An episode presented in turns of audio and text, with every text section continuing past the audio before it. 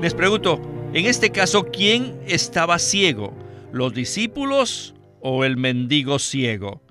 De hecho, el mendigo no era ciego, sino Juan y Jacobo, los hijos del trueno, estaban mendigando al Señor para que les diera una posición.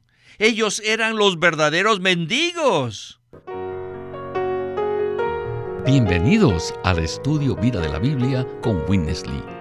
Esperamos que este estudio vida los introduzca en un disfrute más profundo de las escrituras y de nuestro querido y precioso Señor Jesús. Visítenos en nuestra página de internet radiolsm.com y allí podrán escuchar gratuitamente todos los programas radiales del Estudio Vida. En esta serie de programas del Estudio Vida, estamos considerando el libro de Marcos. Y en el mensaje de esta ocasión, nos enfocaremos en una pregunta crucial que el Señor Jesús nos hace. Y es esta. ¿Qué quieres que te haga? Para considerar todo lo relacionado con esta pregunta, estaremos en el capítulo 10 de Marcos, especialmente en la segunda parte de este. La segunda parte del capítulo 10 de Marcos nos conduce a la ciudad de Jericó. Al final de una larga jornada que el Señor Jesús había llevado a cabo con sus discípulos, Él llega a este lugar, que queda muy cerca de Jerusalén. El Señor sabía también que el tiempo de su muerte en la cruz, como el verdadero Cordero de Dios, estaba muy cerca y que no podía evitar esa copa. En su camino a Jerusalén, el Señor había hablado en dos oportunidades con sus discípulos para explicarles que allí sería rechazado, menospreciado y muerto. Sin embargo, todo parece indicar que ellos no escucharon bien sus palabras. Por tal motivo, el Señor les habla por tercera vez acerca de esto. No obstante, los discípulos no tenían ojos para ver ni oídos para escuchar, como lo ilustran los siguientes versículos en Marcos 10 del 32 al 37. Los versículos dicen así. Iban por el camino subiendo a Jerusalén y Jesús iba delante de ellos, y ellos estaban asombrados, y los que iban atrás tenían miedo. Y tomando aparte de nuevo a los doce, les comenzó a decir las cosas que le iban a suceder. He aquí subimos a Jerusalén, y el Hijo del Hombre será entregado a los principales sacerdotes y a los escribas, y le condenarán a muerte, y le entregarán a los gentiles, y le escarnecerán, le escupirán, y le azotarán, y le matarán, y después de tres días resucitará.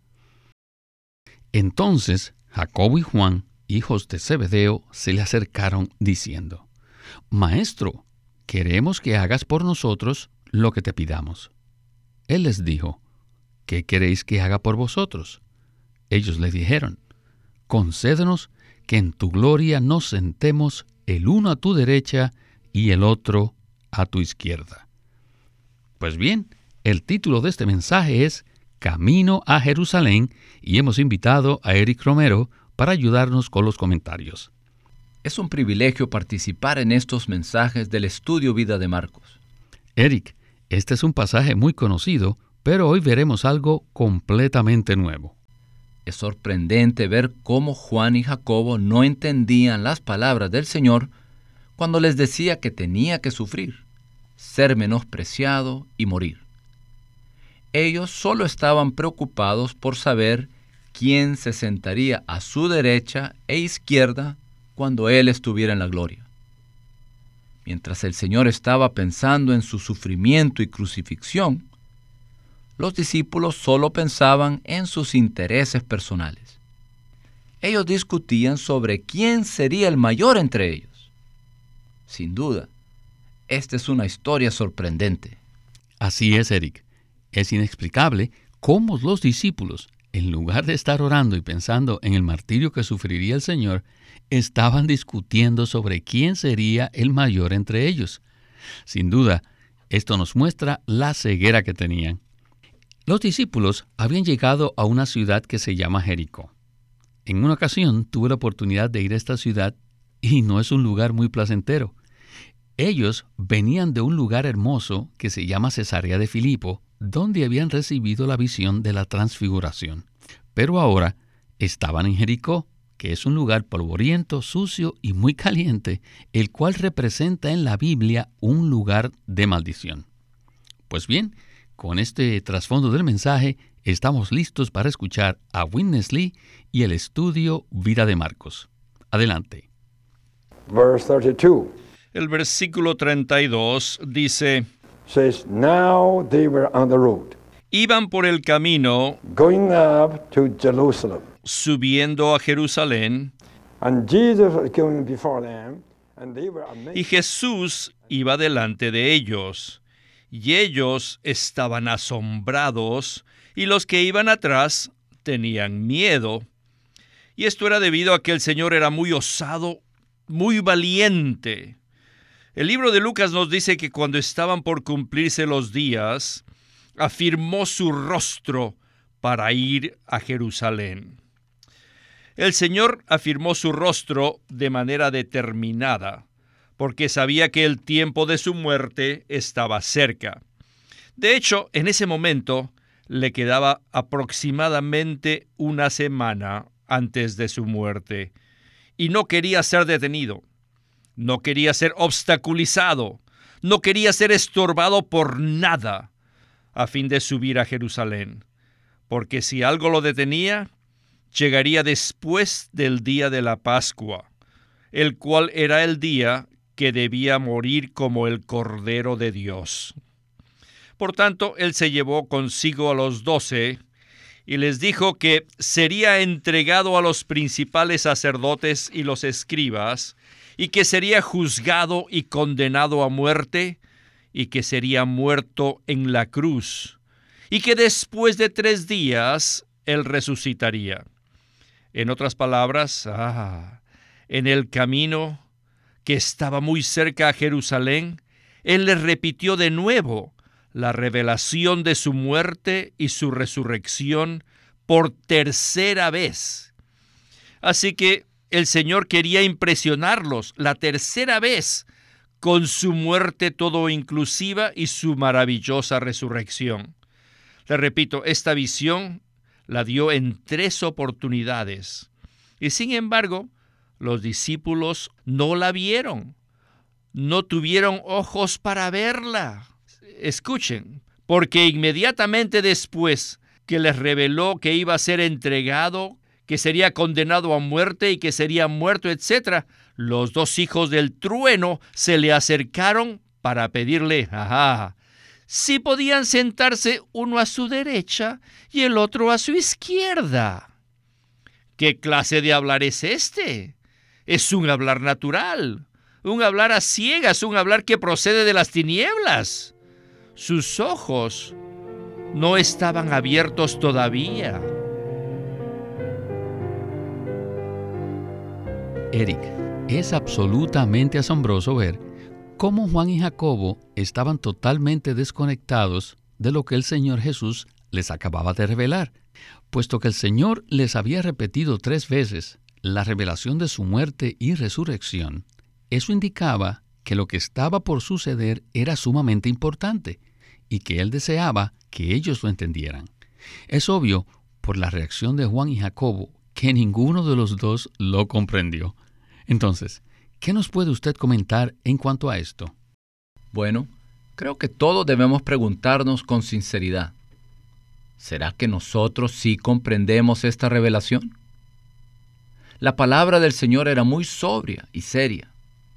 Él tenía que cumplir el plan de Dios de ir a Jerusalén durante la fiesta de la Pascua para morir y resucitar, y solo le faltaba una semana. Él tenía que salir de Jericó y dirigirse a Jerusalén para ser probado por los escribas y los fariseos como Cordero de Dios, y así estar calificado para ser ofrecido a Dios en nuestro lugar. Sin duda, esta era una situación muy seria. En el capítulo 10, versículo 32 dice, Iban por el camino subiendo a Jerusalén, y Jesús iba delante de ellos y ellos estaban asombrados, y los que iban atrás tenían miedo. Jesús estaba determinado a ir a Jerusalén, pero sus seguidores estaban asombrados y asustados. Pero lo más asombroso es que estaban completamente desconectados de lo que estaba sucediendo, a pesar de que el Señor les había explicado las cosas tres veces con mucho detalle. Y entonces Juan y Jacobo, los hijos de Zebedeo, se le acercaron y le dijeron, Maestro, queremos que hagas por nosotros lo que te pidamos. Y él les contestó con toda tranquilidad, ¿qué queréis que haga por vosotros? La actitud de los discípulos y la contestación del Señor indica que los discípulos estaban ciegos y que estaban en tinieblas. Entonces en el versículo 37 ellos le dijeron al Señor, concédenos que en tu gloria nos sentemos el uno a tu derecha y el otro a tu izquierda. Esto también demuestra su ambición. La ambición cegó sus ojos y por eso no pudieron ver lo que el Señor buscaba mostrarles. La ambición es algo que ciega los ojos de los servidores del Señor. Juan y Jacobo anhelaban obtener una posición para sí mismos. Si en el servicio en la vida de iglesia ambicionamos tener una posición, esto nos llevará a quedarnos ciegos. Necesitamos la misericordia del Señor para que ponga fin a nuestra ambición. Y tengo que decir amén a esta palabra, que el Señor tenga misericordia de nosotros. Bueno, en el siguiente segmento regresaremos de nuevo con Juan y Jacobo para ver cómo su condición tipifica nuestra propia condición. En Marcos 10, 46 al 52 dice, entonces vinieron a Jericó, y al salir de Jericó, él y sus discípulos, y una gran multitud, el hijo de Timeo, Bartimeo, un mendigo ciego, estaba sentado junto al camino. Y oyendo que era Jesús Nazareno, comenzó a clamar y a decir, Jesús, hijo de David, ten misericordia de mí. Y muchos le reprendían para que callase, pero él clamaba mucho más, Hijo de David, ten misericordia de mí. Entonces Jesús se detuvo y dijo, llamadle. Y llamaron al ciego diciéndole, Ten ánimo, levántate, te llama. Él entonces, arrojando su capa, se puso en pie de un brinco y vino Jesús. Respondiendo Jesús le dijo, ¿qué quieres que te haga? Y el ciego le dijo, Raboni, que reciba la vista. Y Jesús le dijo, vete, tu fe te ha sanado. Y enseguida recibió la vista y seguía a Jesús en el camino. Este pasaje muestra un gran contraste con el anterior. Regresemos entonces con Witness Lee para escuchar otra interesante porción del mensaje. Adelante. Así que fue la soberanía de Dios que cuando salían de Jericó, un ciego se les aproximó. Fue en esa condición de ceguera que un mendigo ciego se acercó, lo que significa que todos ellos también estaban en esa condición. ¿En dónde? En Jericó. En Jericó no había nada más que ceguera, proliferaba la ceguera. Eso tiene mucho significado. Y el ciego que se acercó era un mendigo. Les pregunto, en este caso, ¿quién estaba ciego? ¿Los discípulos o el mendigo ciego? De hecho, el mendigo no era ciego, sino Juan y Jacobo, los hijos del trueno, estaban mendigando al Señor para que les diera una posición. Ellos eran los verdaderos mendigos. Les digo, si en la vida de iglesia todavía tenemos cierta ambición por tener una posición, Sencillamente somos unos pobres Bartimeos, mendigos ciegos. Ah, esto es muy significativo. Maya, a pesar de que estos dos hermanos habían estado siguiendo al Señor a través de su ministerio desde el principio. Sin embargo, todavía estaban ciegos. Así que ellos necesitaban una sanidad adicional. No una sanidad de todo su ser, sino una sanidad del órgano específico, su visión. Aunque el Señor les había hablado acerca de su muerte en dos, tres oportunidades, no lo vieron. Ellos parecían que no podían entenderle. Cuando uno tiene ceguera, tiene tinieblas. Cuando uno tiene tinieblas, tiene pecado y muerte. Les digo, ¿qué es lo que aún tenían estos seguidores? Ceguera. Seguían al Señor, pero lo seguían ciegamente. ¿Qué tenían estos seguidores del Señor por más de tres años? Todavía estaban ciegos, tenían ceguera. Seguían al Señor, pero lo seguían de una forma ciega. Y ya que estaban en ceguera, aún necesitaban una visión pura. ¿Y qué es lo que iba a hacer el Señor? Él iba a entrar en la muerte, una muerte que los reemplazaría a todos ellos, una muerte que los terminaría, para que todos los que crean en Él reciban la vista. De esa manera terminaría con la ceguera, las tinieblas, el pecado y la muerte y los introduciría en la resurrección. Eric, este segmento ha sido asombroso y me siento privilegiado de poder llevar este ministerio a miles y miles de personas que lo escuchan a través de todos estos mensajes. El Señor Jesús deseaba darle a conocer a sus discípulos que necesitaban seguirlo a Él en su muerte todo inclusiva y su resurrección, para ser sanados de su ceguera. Esto es tremendo, ¿verdad? Sin duda lo es. El Señor les preguntó a Juan y Jacobo, ¿qué queréis que haga por vosotros? La respuesta de ellos puso al descubierto su ambición por obtener una posición. En el caso del mendigo ciego, el Señor también preguntó, ¿qué quieres que te haga? Pero la respuesta de Bartimeo fue completamente diferente, porque él deseaba recobrar la vista. Esa es la clase de respuesta que todos debemos darle al Señor. Nuestra oración es que ojalá todos nosotros podamos responder de la misma manera que el mendigo ciego. La respuesta que dio el ciego fue de gran alivio para el Señor. Raboni, que reciba la vista. Esto es precisamente lo que nosotros necesitamos. No queremos permanecer en tinieblas ni en una condición de ambición por obtener una posición. Esperamos que cuando el Señor nos pregunte, ¿qué puedo hacer por vosotros? Le podamos responder, Señor, que recibamos la vista. La respuesta del ciego fue la respuesta correcta. El Señor Jesús vino para ser la luz del mundo y Él deseaba impartir su luz a sus discípulos, quienes todavía estaban ciegos. Amén, Eric. Oramos para que al finalizar este mensaje todos nosotros podamos comprender que somos ciegos y que necesitamos la misericordia del Señor para recibir la vista. Después que Juan y Jacobo, los hijos del trueno, hicieron esa solicitud natural tan ridícula, el Señor les contestó en los versículos 38 al 40 de la siguiente manera. Él dijo, No sabéis lo que pedís. ¿podéis beber la copa que yo bebo o ser bautizados con el bautismo que yo soy bautizado? Ellos dijeron, podemos.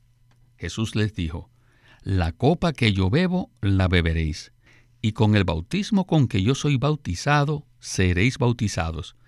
Pero el sentaros a mi derecha o a mi izquierda no es mío darlo, sino que es para quienes está preparado.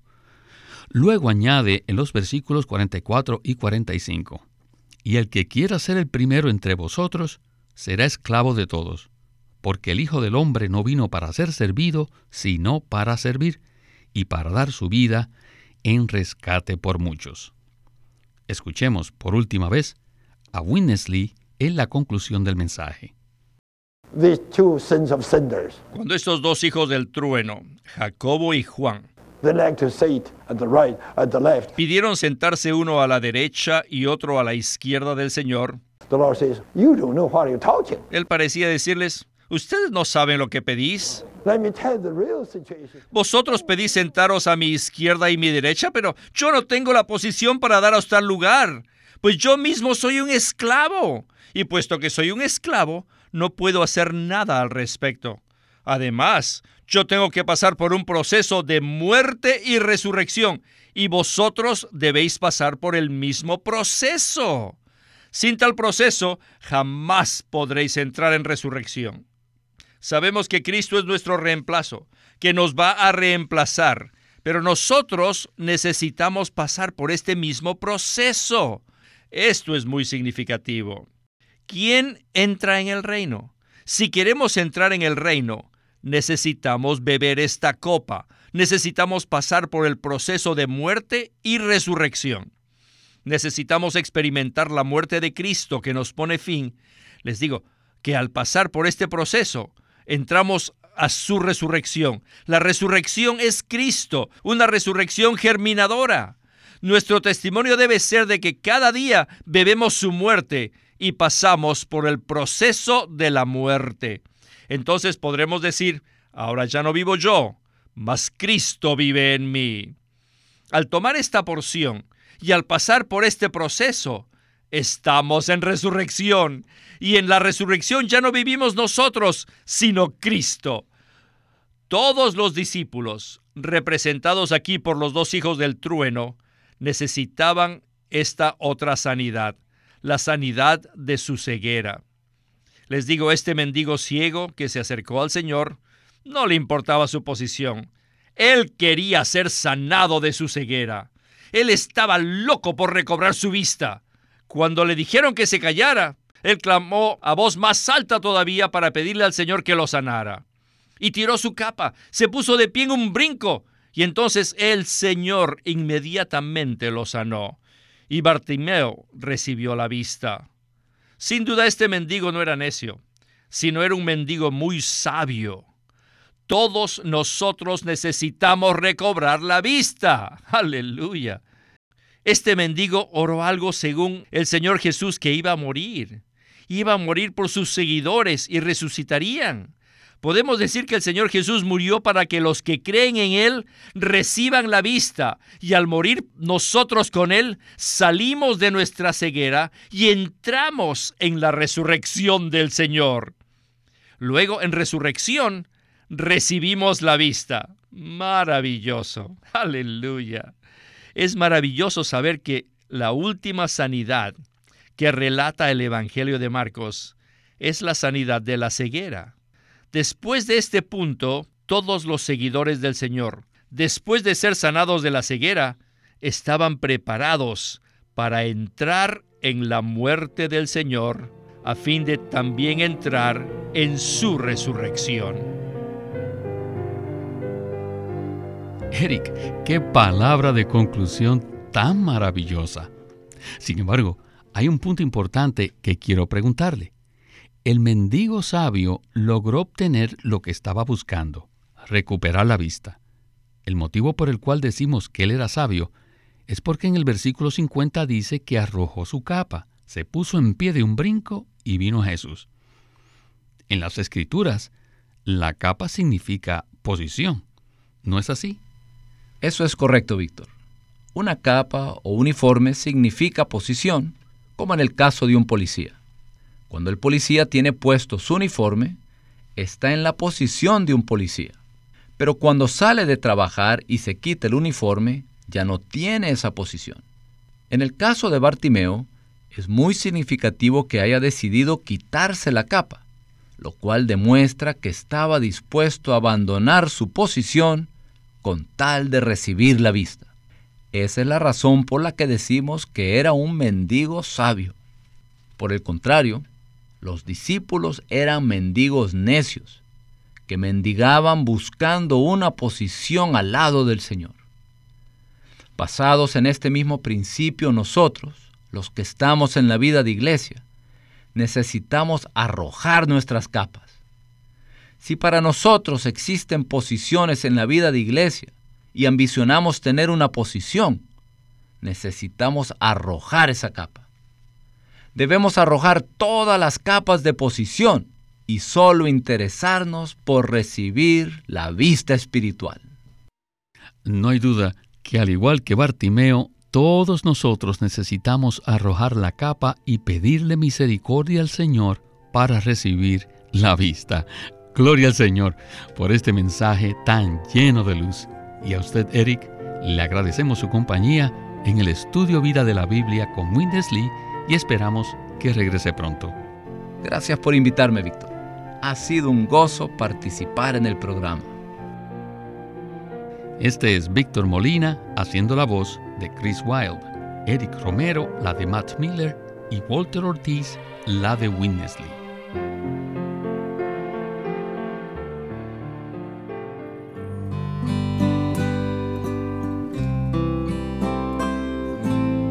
La autoridad y la sumisión es un libro clásico de Watchman Nee sobre la autoridad que Dios tiene y lo crucial que es la autoridad y la sumisión para llevar a cabo la voluntad de Dios.